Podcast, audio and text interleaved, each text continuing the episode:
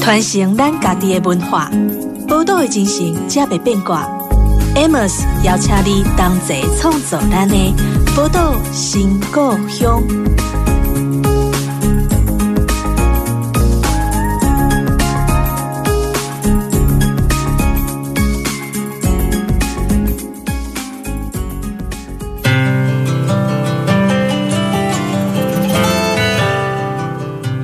欢迎光临宝岛新故乡，我是 Amos。这个节目呢，在宝岛联播网播出。但如果你是习惯透过手机来收听的话，也欢迎你到 Podcast 去搜寻“宝岛新故乡”，也可以找到我们的节目。那今天我们呃邀请来的那个呃嘉宾呢，是来自盐水哦。你知道盐水曾经是一个繁华的这个港口城市，然后那边有一个非常非常有名的月津港。好，因为好像在更早期有一个一府二鹿三艋舺四月津，好，就表示说当年月津港曾经它的风光的状况到底是怎么样。而且我记得我还在可能有七八年前了吧，然后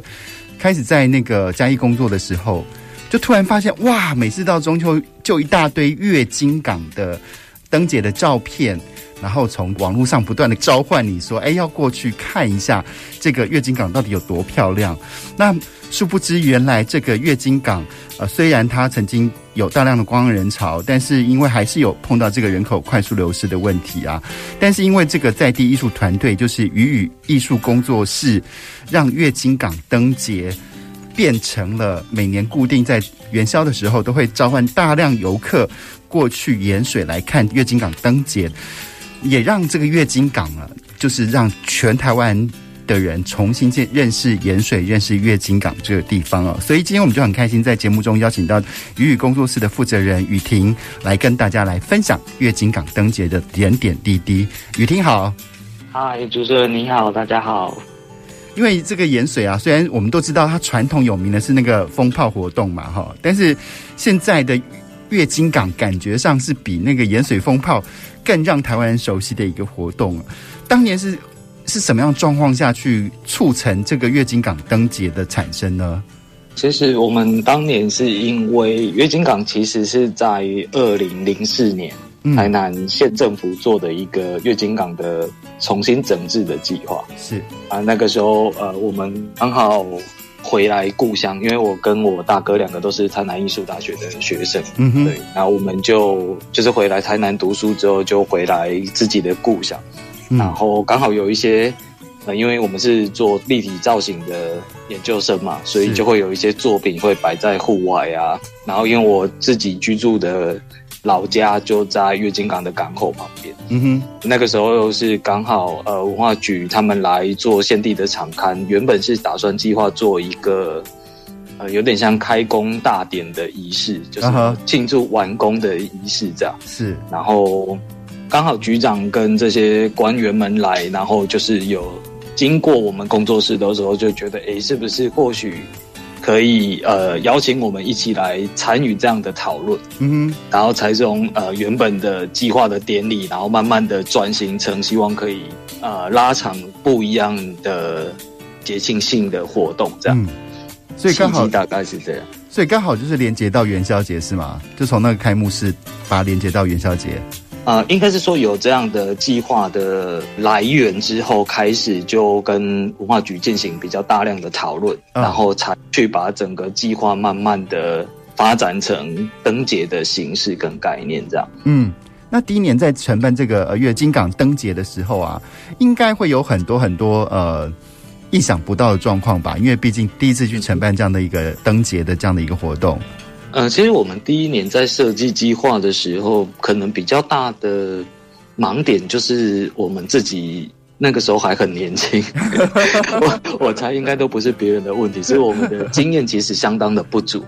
那那个时候是非常感谢一些艺术家的前辈跟老师来帮忙，因为其实我们刚开始做月津港灯节的时候，预算是非常的少啦，就是它原本只是一个开幕典礼的预算而已。是。所以其实呃，他在预算的使用上非常的少。那我们去邀请了很多以前台南艺术大学的学长，然后我自己大学的老师啊，一些同学。那很感谢像戴明德老师啊，然后黄步青老师这些艺术家的前辈。嗯，那运用了一个年轻人想要回来爱乡的说法，嗯、去说动了这些 呃大师来盐水帮忙，然后帮我们一起把整个展览策划出来，这样。嗯，对。那整个过程其实是呃，因为我们就是刚出社会的年轻人，所以在很多的行政配套上也是麻烦了非常多的市府的承办人员，让他费尽心思的帮我们想办法。容许我们的一直修正跟更改，这样是，然后就就莫名其妙的就把这件事情慢慢的一点一滴的补齐，然后到它发生这样。是，我觉得也也还蛮幸运的，就是碰到这样的承办人员，因为其实我们在其他的案子的时候碰到很多，在所谓的官民合作的时候，最怕的就是承办就是一板一眼的。好，就是他按照标书上，按照标案上每一个字每一个字的去要求你要去符合现状、符合现况这样子。这其实，呃，这样的一个合作情形常常会卡死很多创意的产生。嗯，呃，但是我觉得那个雨婷的倒是蛮幸运的，碰到了愿意跟你们一起努力合作的承办。对对对，我们蛮幸运的，很感谢这些承办人员的辛劳。哎，可是你们，你跟哥哥一起都是念同样的研究所吗？对，我们两个都是台南艺术大学的造型艺术研究所，都是念造型艺术的。这是家学渊源吗？还是怎么会那么刚好？因为通常你知道家里那个老大念什么，通常老大跟老二他们的喜欢的东西，好像南辕北辙，怎么会那么刚好？呃，兄弟两个一起都喜欢这个造型艺术。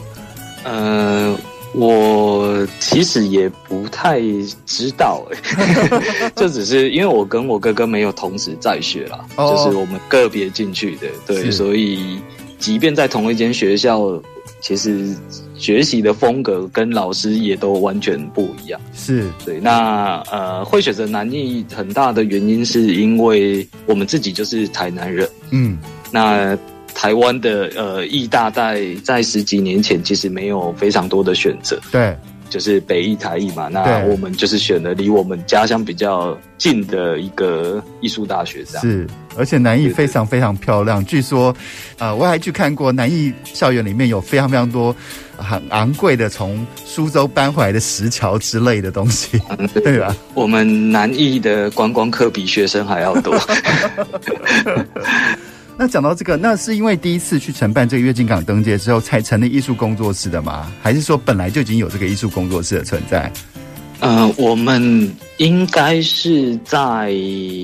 办理之后才成立艺术工作室，因为其实年轻的艺术家都会有一些团体啦，对，但是那个时候并没有到这么专业去真实的立案啊，然后。成为一个有证照的团体是对。那那个时候我们也是找了老师，然后呃用了非常多不同的厂商一起配合去竞标，这样。嗯，对，我们只是策划人跟现场执行人。对，那其实专业的行政程序还是有委托给其他的专业的承办公司。嗯嗯嗯嗯，因为其实真的是在地方上做很多事情，我觉得那个友好的伙伴团体是还蛮重要的一件事情。就很感谢前辈们的帮忙，就是给予我们非常多的支持。但是我觉得这是艺术家很浪漫的部分啊，就是这些老师听到你想要帮你的家乡做一些事情的时候，其实我觉得大家给予的态度都蛮正向。是，哎，因为月津港灯节还拿下这个德国红点传达设计奖。跟我们聊一下，当年怎么会想到拿？因为我们讲到红点设计奖的时候，很多都会直接联想到是很多产品啊，或很多直接的设计案，很少拿一个活动去来报名这个红点设计奖的。当年是怎么样的一个呃契机想法？哎，想要去报名，然后这个报名的过程中有没有什么美感，也可以教教我们后辈的。这个部分我稍微解释一下，嗯、因为其实月经港我们从。呃，开创第一届的人来疯灯会之后，其实它就成为台南市政府的一个正式上标的标案。嗯，对。那我们鱼与艺术工作室虽然这几年一直被大家说是呃开创者，嗯，但是其实它后来成为一个正式的标案之后，它一直以来每一年都会有不同的策展单位进来竞标。是对。那从我们之后还有刘国昌老师啊，然后台北的卫龙艺术，然后还有都市艺术的工作室。就是杜昭贤老师的策展团队，嗯，对。那二零一八年得奖的时候，其实是杜昭贤老师他们策展，嗯，对。那我们后来的身份就是比较偏向是参展的艺术家，嗯，对，那在红点设计的那一年，应该是因为呃市府希望把这件，就是其实这也是月经港灯姐一开始在运作希望的方向，就是我们一直在想说，在台湾是不是有办法去做一个比较国际性的艺术节？嗯。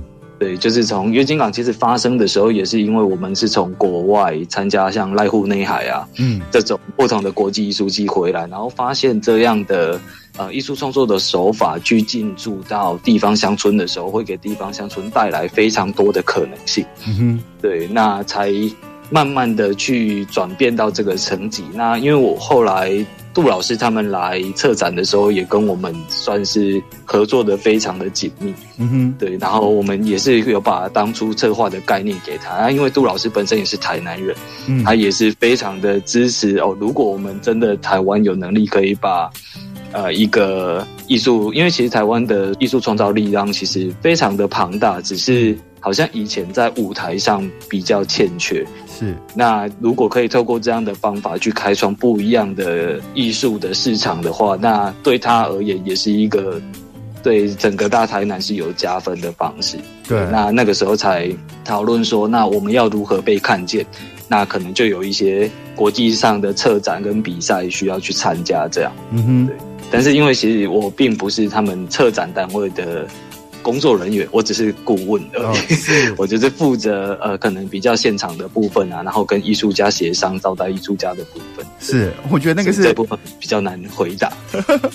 没有，其实光去那个呃现场去连接其他艺术家，我都觉得是一件非常非常难的事情，因为艺术家各自有各自的脾气嘛，对不对？其实有时候我觉得面对那些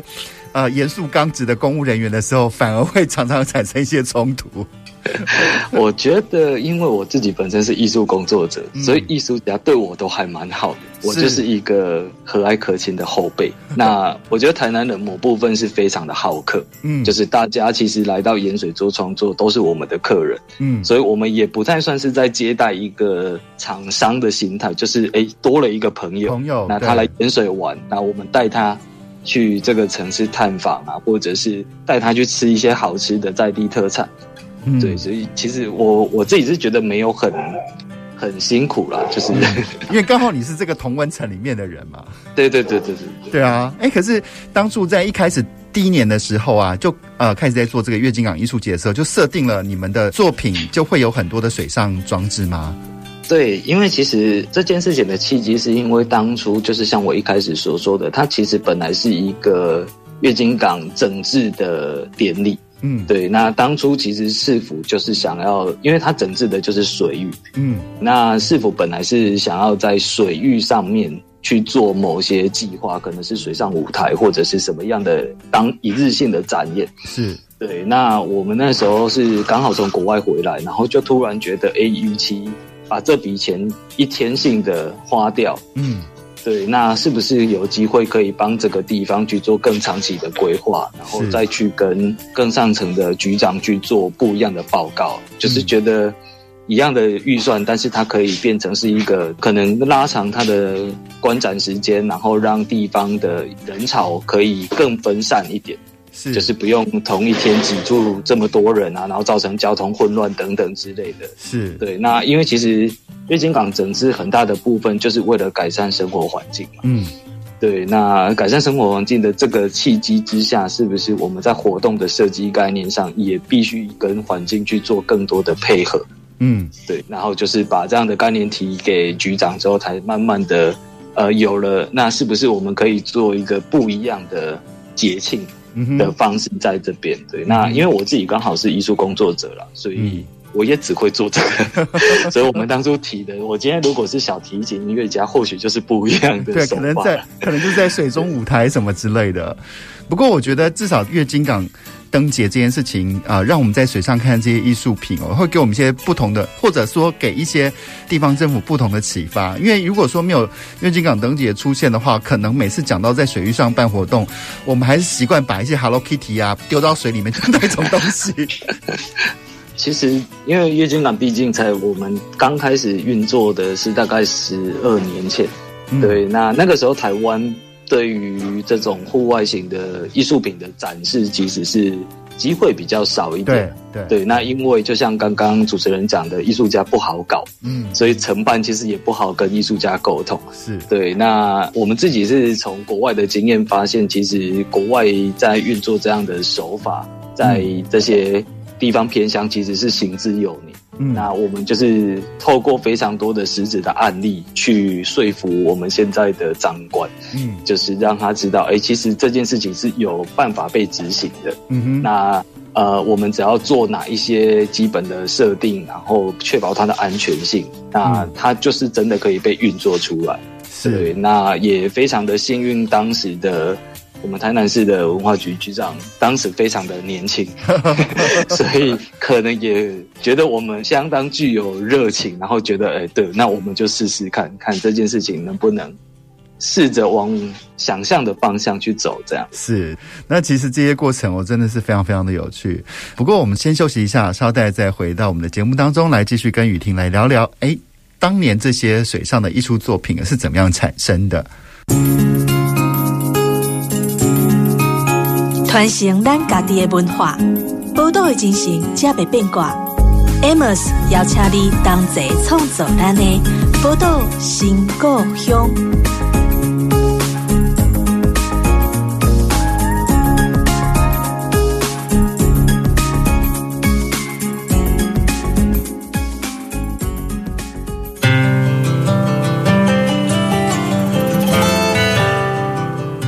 欢迎回到《宝岛新故乡》的节目当中，我是 Amos。今天我们邀请到节目中的贵宾呢，是来自台南盐水鱼语艺术工作室的呃雨婷。那雨婷刚刚也跟我们讲了，那个月津港灯节哦，是当年是在什么样状况下去产生的？不过我比较更更想要好奇的是，问雨婷说，哎，当年在做这些艺术装置的时候，怎么想到用竹子？而且其实我觉得在台湾哦，就是在城市里跟或者说我们乡下好了。常常会产生一种能量的落差，就是在很多大城市里面，可能有很高的设计能量，但是呢，它缺乏工艺的基础。可是我们知道，在南部啊，像我很熟悉的嘉义，他们其实有非常非常高的木工艺的基础在。可是其实我们常常觉得可惜的是，这个设计能量跟在地的工艺是没有办法结合在一起的。当年雨婷是怎么样去选择了竹子？然后，因为既然选择了竹子，那就跟竹艺的这些师傅、这些工艺产生了一定的关联性嘛。又怎么样去找到这些老师傅来帮你们执行这些作品的呢？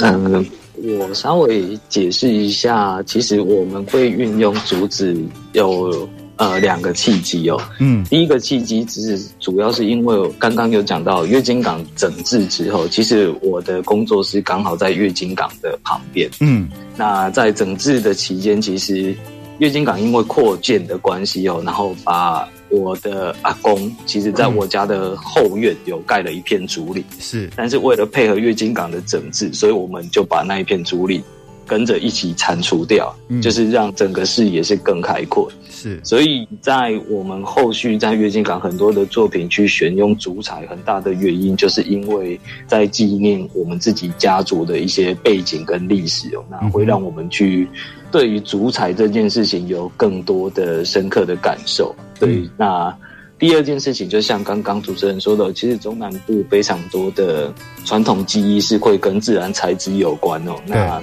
当初我阿公在。拥有这片竹林的时候，其实很多的邻里乡村的朋友都会来我们家免费拿竹子，就是它就是一个公共的财产哦，就大家有需要就会来聚去使用。那当然，很多人可能拿去搭建果树啊，或者是做一些器皿之类的。嗯，对，那这也造就了我们对于这个材料有兴趣的一个想象哦，因为毕竟。在我们还小的时候，就一直看到这个材料一直被使用，然后可以去制作成更多更具实用性的东西哦。那后来在读研究所的时候，刚好有幸跟刚刚主持人说的嘉义的竹编的大师哦，叫王文志老师，对，就《森林之歌》的那个作者。对对对，我们就是刚好跟着王文老师去了濑户内海，然后去了澳洲，然后去了奥地利的高塔艺术季哦。那也透过王老师的一些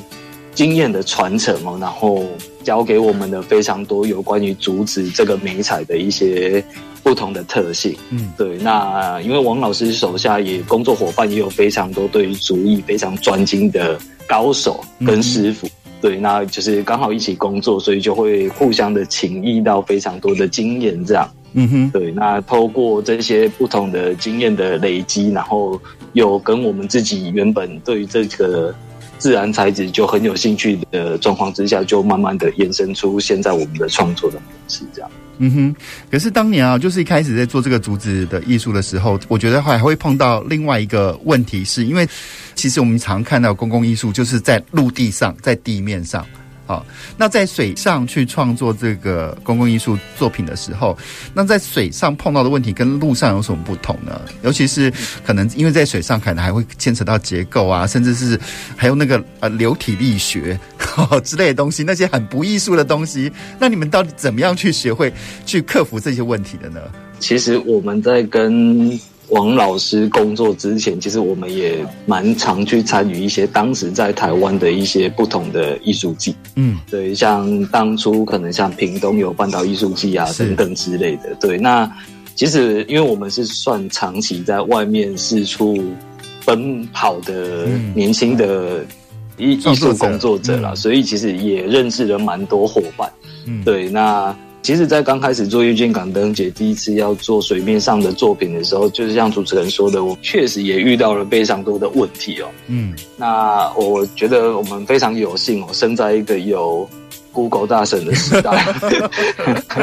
其实非常多的知识是从网络上面去找到实验的方法。嗯，当然，它可能只提供你方法，不一定会成功。但是，其实非常多的。科技的验算或者是数值的验算，其实它给你一个方式之后，你就可以慢慢的去实验。那我觉得，身为艺术工作者，呃，蛮大的好处是我们在做实验的这件事是非常的热情，嗯哼，就是会觉得实验，然后把这件事情从零到有到发展出来，对我们来讲是一个非常有趣的过程。嗯，对，那当然也包含了我们出去工作，其实也认识了不少有关于建筑的。伙伴其实到我们现在工作室都还有长期配合的建筑师，是都是我们大概十五年前就已经一起工作过的呃年轻人，然后到现在大家都慢慢的。在自己的专业所长之内有一些能力哦，那刚好就是很多人的帮忙，然后让我们去把这件事情执行出来的。嗯哼，哎，那你们现在那时候在做这些呃竹艺品，就是用竹子来做这个公共艺术的时候，那呃你们是自己来吗？还是其实在台南有一些竹艺的呃匠师可以跟你们配合，或者说，哎，其实从老师王文志老师那边去用他的匠师资源呢？其实，因为我们后来在我们自己鱼与艺术工作室的作品上面，比较少是走向传统的竹编方式。对对，那很大的原因是因为传统的竹编其实它有很具代表性的符号，就是像王文志老师。对对，那当初其实我们在跟王老师呃离开王老师那边之后，一直在想说我们。要怎么去走出自己的路线？嗯，所以其实我们在我们的作品里面，其实极少用到编织的手法，就是我们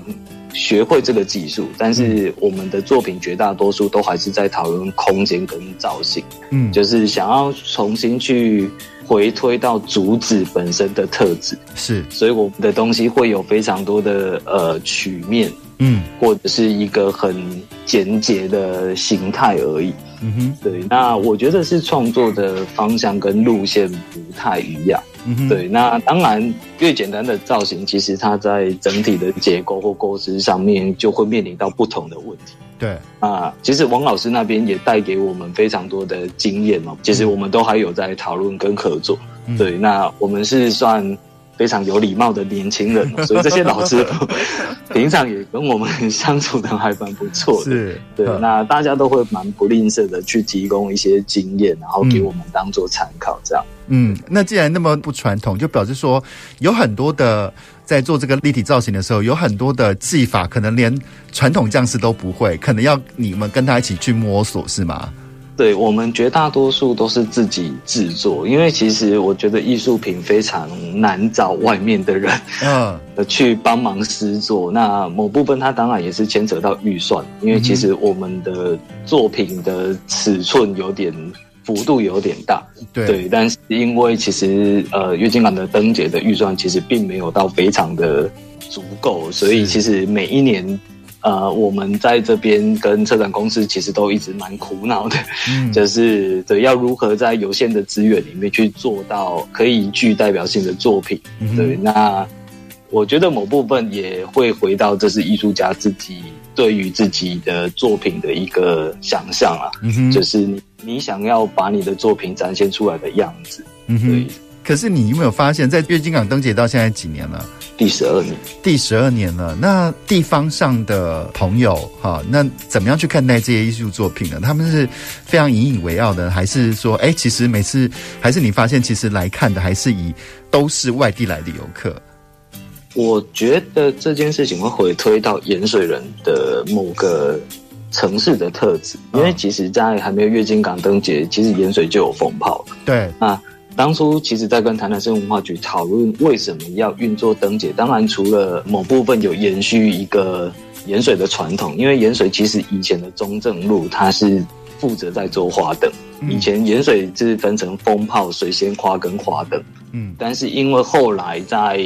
城市结构的改变之下，只剩风炮，嗯。啊、呃，有继续宣传下去，那另外两个产业就慢慢的萎缩了，嗯，对，那。呃，我们延续了这个传统，去重现了这件事情。对，那很大的原因也是因为觉得台南盐水的风炮它非常的知名，其实不太需要我们再度去宣传，嗯，大家就知道它就是本来就是一个世界知名的民族庆典。是对，那我们要想的方式就是要把不敢来看风炮的人带进盐水。嗯。对，所以当初其实考量的部分是非常的理性哦，因为毕竟跟局长讨论，他的构想的方向就会跟我们在一开始很感性的在思考要怎么跟地方做结合的时候，其实就会考量更多的大众性跟公共的利益性，这样是是，对。然后后来决定使用灯节的这个方式，然后把就是以地形艺术的手法带进这个城市，然后在水域上面去进行更多作品的创造，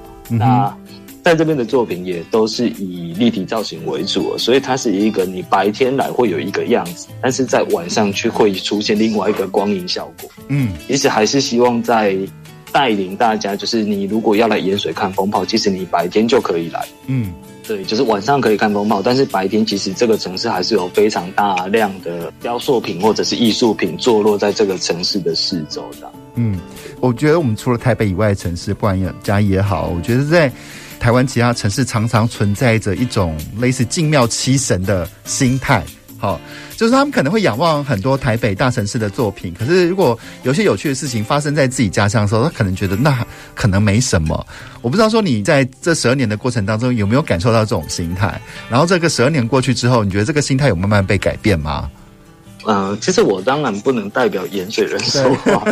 对，对，但是我自己观察到的部分，可能是比较感性的小故事啊，嗯、就是非常多的盐水的老一辈的人，他们可能在看待灯节，并不一定是喜欢这个节日，嗯，但是他们喜欢他们的孙子会带朋友回来，是。这很，这很对，就是我觉得它是不同形式的喜欢，嗯，主要是因为在这个地方有了这件事情之后，他们的亲戚朋友或者是他们的孙子会特别的带朋友回来到这个城市，然后来看阿公阿妈，然后顺便来这边旅游，嗯，对，那当然。呃，它是不是真的有让地方的居民更具美感价值？嗯、这个部分我还蛮确定一定有，嗯、因为其实我们每年在做作品的时候，都会有路过的阿公阿伯，嗯，在旁边指指点点说，我觉得去年的比较好，今年这一件好像不太行。对，那当然它是一个开玩笑的口吻啊，但是其实我某部分也是觉得，呃，或许这样的整个执行的过程。他在很潜移默化的状态之下，也在训练所有的人开始敢去发表自己的意见。对，他不一定是以美感的经验为标准，但是他会开始想要去参加更多公众的事件，然后让这些事件可以透过他的感受，然后去发表出他想要讲的话。对，那感觉上这件事情对我来讲价值蛮高的。是，其实很多在地方创生的伙伴也好，或在地方上从事一些文史或艺术创作的朋友也好，其实看到这些点点滴滴的互相的交流渗透，都是令大家很兴奋的一件事情了。好，那我们稍微休息一下，稍后再回到我们节目当中，继续来跟雨婷来聊聊。传承咱家己的文化，报道的精神，才袂变卦。Amos 邀请你同齐创作咱的宝岛新故乡。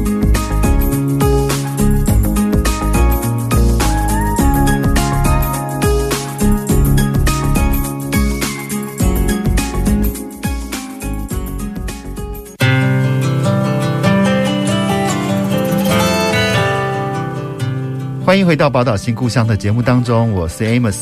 前两段节目当中就非常非常开心，跟来自盐水的雨雨艺术工作室的雨婷去聊聊这个月津港灯节的一些故事哦。那呃，除了月津港灯节之外，好像在二零一九年，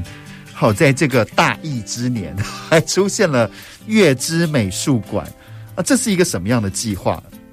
其实这个计划主要就是因为月津港灯节，它到呃，因为其实它原本使用的还是灯会的预算，嗯，那每一年每个县市政府都会有一笔所谓地方灯节的预算，对。对，但是它的期限就是大概是在最后一个月嘛，就是在元宵节的时候去过节的这个模式哦。那当然它带来了非常大量的观光人潮，但是它好像在我们的观点之下。好像没办法真的去解决这个地方越来越多的人口流失哦，因为其实光一个月的观光去改变这个城市的契机的可能性不高。是对。那这个计划我们在第一年十二年前就已经跟局长有讨论到。哇，那当然会有非常多的契机，因为其实一开始的月经港灯节，我们想要做的是艺术季哦，其实是有点像是一个更长期的计划，然后有一个。地方的呃执行团队，或者是不同的单位，然后去把它打造成台湾可能更具代表性的艺术的发源地。嗯，对。那当然延续到非常多年，然后到二零一九年，刚好因为地方创生元年，嗯，那非常幸运哦，就是台南市政府刚好借机把这个计划提交到国发会，是对，那让地方。的呃，月之美术馆才有幸重新的产生哦。嗯，那因为其实月之美术馆其实它不是一个实体的馆方，它其实是泛称整个台南盐水镇就是一个美术馆。是对，那因为其实美术馆里面具有非常多的丰富的典藏哦。那在我们这边，就是我们有新式的艺术家的作品，会坐落在街区以外。嗯、其实盐水会有非常多的老屋、街屋，嗯，其实都有经过整理或整修，嗯，对。那你会看到很多巴洛克时代的建筑啊，然后非常多清末民初的建筑。因为其实盐水是一个开发非常早的城市，所以这个城市就包含了呃，有点算是一个小台湾的缩影，就是它从非常古老的建筑，到到非常新式的建筑，都还保存在这个城市。对，那我们觉得其实让大家有机会走到这个城市去感受一下不同的乡野文化，嗯、或许是一种呃更有趣的方式。所以在提了月之美术馆之后，就开始很大量的去把所有的展场的范围。从水域，然后扩及到了路面，扩及到街区，这样，然后让大家更有机会可以走到盐水的城市的市中心，然后去跟这些店家、跟这些老板进行更多的交流，然后也帮他们带来一些经济的可能性。嗯哼，透过这样的方式，可以让更多的呃年轻人或者是艺术工作者会更想要移居来盐水哦，啊，让这个城市再度有机会风华再现，这样。对，因为其实我想，这个户外的美术馆哦，其实我们可以从很多国家看到一些实际的例子，像那个呃，日本的越后期有大地艺术季，好，就是刚刚提到奈户内海那边，那边好像是要每三年一次，然后每次每三年一次的时候，几乎我觉得台湾人哦，就是很大一部分都会为这个艺术季而沸腾，就是你就可以知道，每次时间一到的时候，一大堆朋友就是成群结队的想要往往那个那边去看，然后或者是像日本的雕刻之森，哈，甚至我自己觉得在台湾，我去看到著名美术馆。就他也是在一个户外的雕刻美术馆的时候，我都觉得，哎，其实艺术跟自然环境、跟自然的那个光风水火去结合的时候，它其实会有个比这些艺术品存在在美术馆那么庙堂式的、那么肃穆的气氛，其实有很不同的感觉，会带给人更多艺术上的感动。那呃，月之美术馆它现在从二零一九年到现在，那呃，我不知道大概已经完成哪些东西，进行到哪些部分，那可以跟我们的听众朋友分享一下。嗯，月之美术馆其实从开始到现在，它基本上主要的业务是运作，嗯、呃，有一档在街区的叫“慢月美行动”的展览，就是慢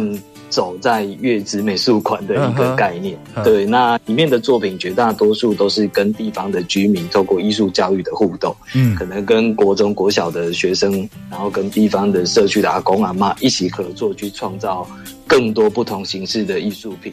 对，那当然，我们也会因为每年的策展概念去修正展览的空间，然后透过这些展览空间的修正，也在整治这个地方的一些可能废弃的空间啊，嗯，然后让城市的环境变得更好，嗯，对。那在这两年开始比较推的计划是有关于地方职人的计划，我们开始在地方去找到一些可能除了有传统技艺以外。但是他可能没有传统技艺，像我们就找了在盐水当地一个做植栽的年轻人，嗯，那他其实没有店面哦，也没什么人知道，但是他在网络却是非常的有名声。那我们就开始发现，其实每座城市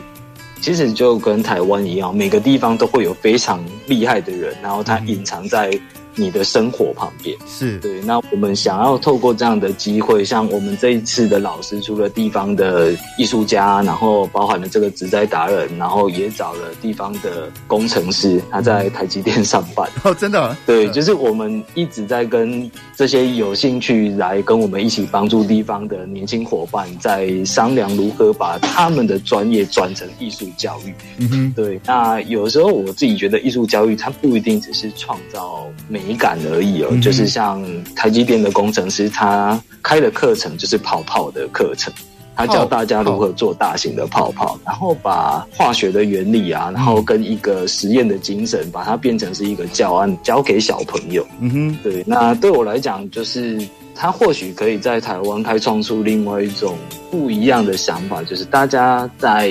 看待你的城市，就会跟我们当初的契机一样，因为。大家都一直问我们说，为什么你要在盐水做艺术季？对，但是我们的回答就是啊，我就艺术家，我就只会做这个。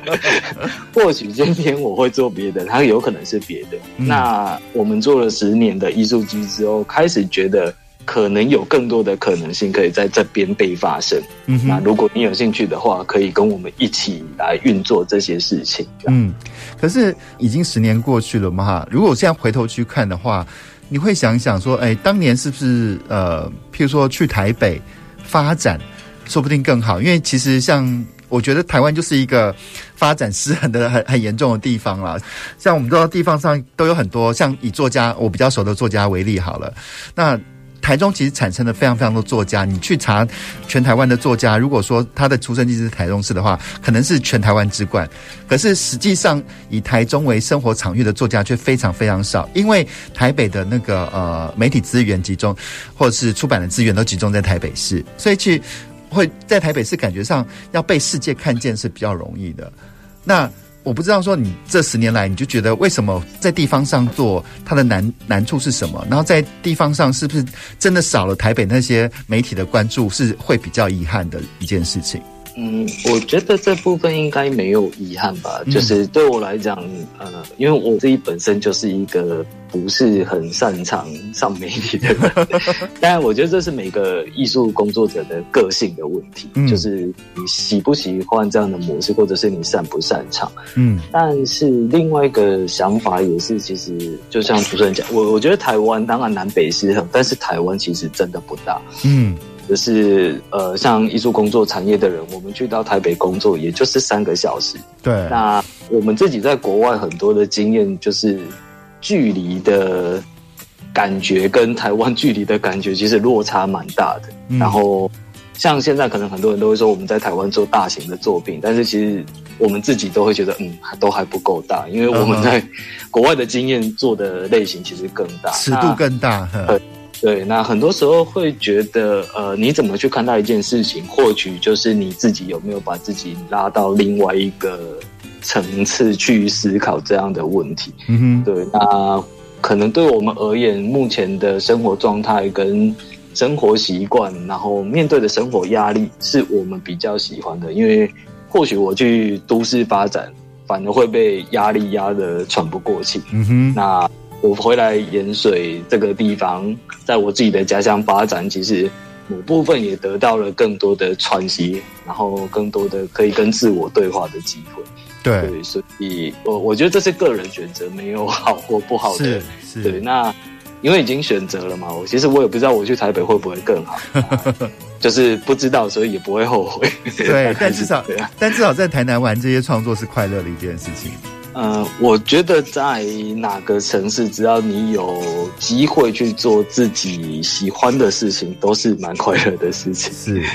那接下来呢？我不知道说接下来玉宇工作室对未来还有哪些？除了这个月中美术馆之外，还有什么其他的计划吗？其实我们即便到现在做了十几年，都还一直在努力的跟市政府进行非常多的讨论跟思考。就是月津港藤姐，其实大家可能已知的展出的模式是这样，但是其实它会一直有机会存在，是因为我们每一年都一直在里面做了非常多的细节的变更跟实验，是包含了二零一六年开始去开创了大学生的一个。增建的场域，然后到前年又去做了水上船屋的计划，是，然后到街区的展览，就是他一直都在跟着这个城市一起慢慢进步，因为每一个进步的地方都会带给这个城市更实体的建设。嗯哼，对。那从南部的影视基地在盐水的安内糖厂，嗯，就是要新建哦。那像之前的斯卡罗啊，然后到最近的呃一些不同的。戏剧短片可能开始会到盐水去发展，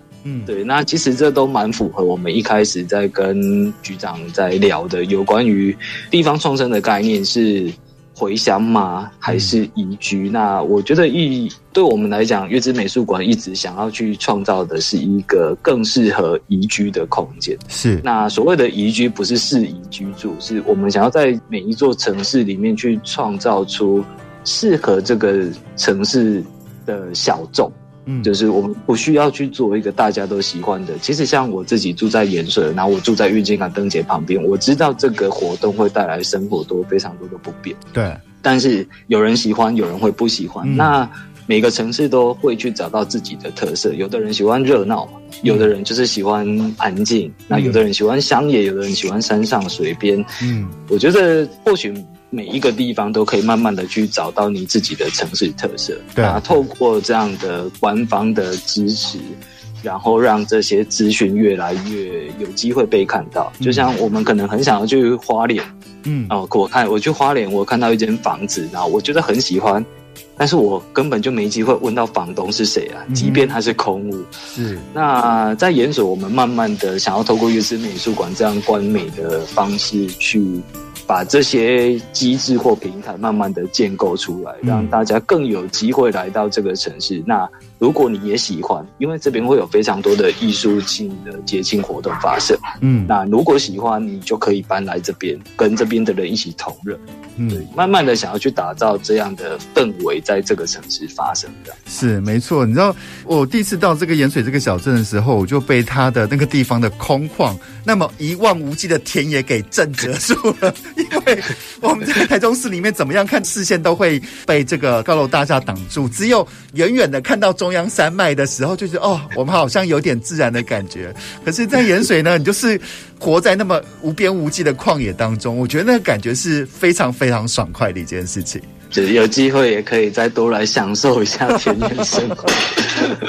对，没错。那其实今天雨婷跟我们介绍了那么多，让我们知道，哎，其实除了月津港灯节之外，也许我们可以利用不同的时间，都可以到盐水去走走。从高速公路下去非常非常快，好，在西营交流道下去非常非常快就到盐水了。然后去那边发现盐水盐水什么不同。然后如果说还在各地去。苦苦思索自己没有什么足够工作室的艺术家们啊，也许也可以考虑盐水哦，而且可以去找雨婷哦，因为雨婷已经帮你在处理这些空间的问题了。我会尽量帮你跟官方争取，这样已经很棒了。那非常非常开心邀请到雨婷来我们节目当中哦，下个礼拜同一时间空中再见了哦，拜拜，谢谢大家，谢谢主持人。本节目由文化部影视及流行音乐产业局补助直播。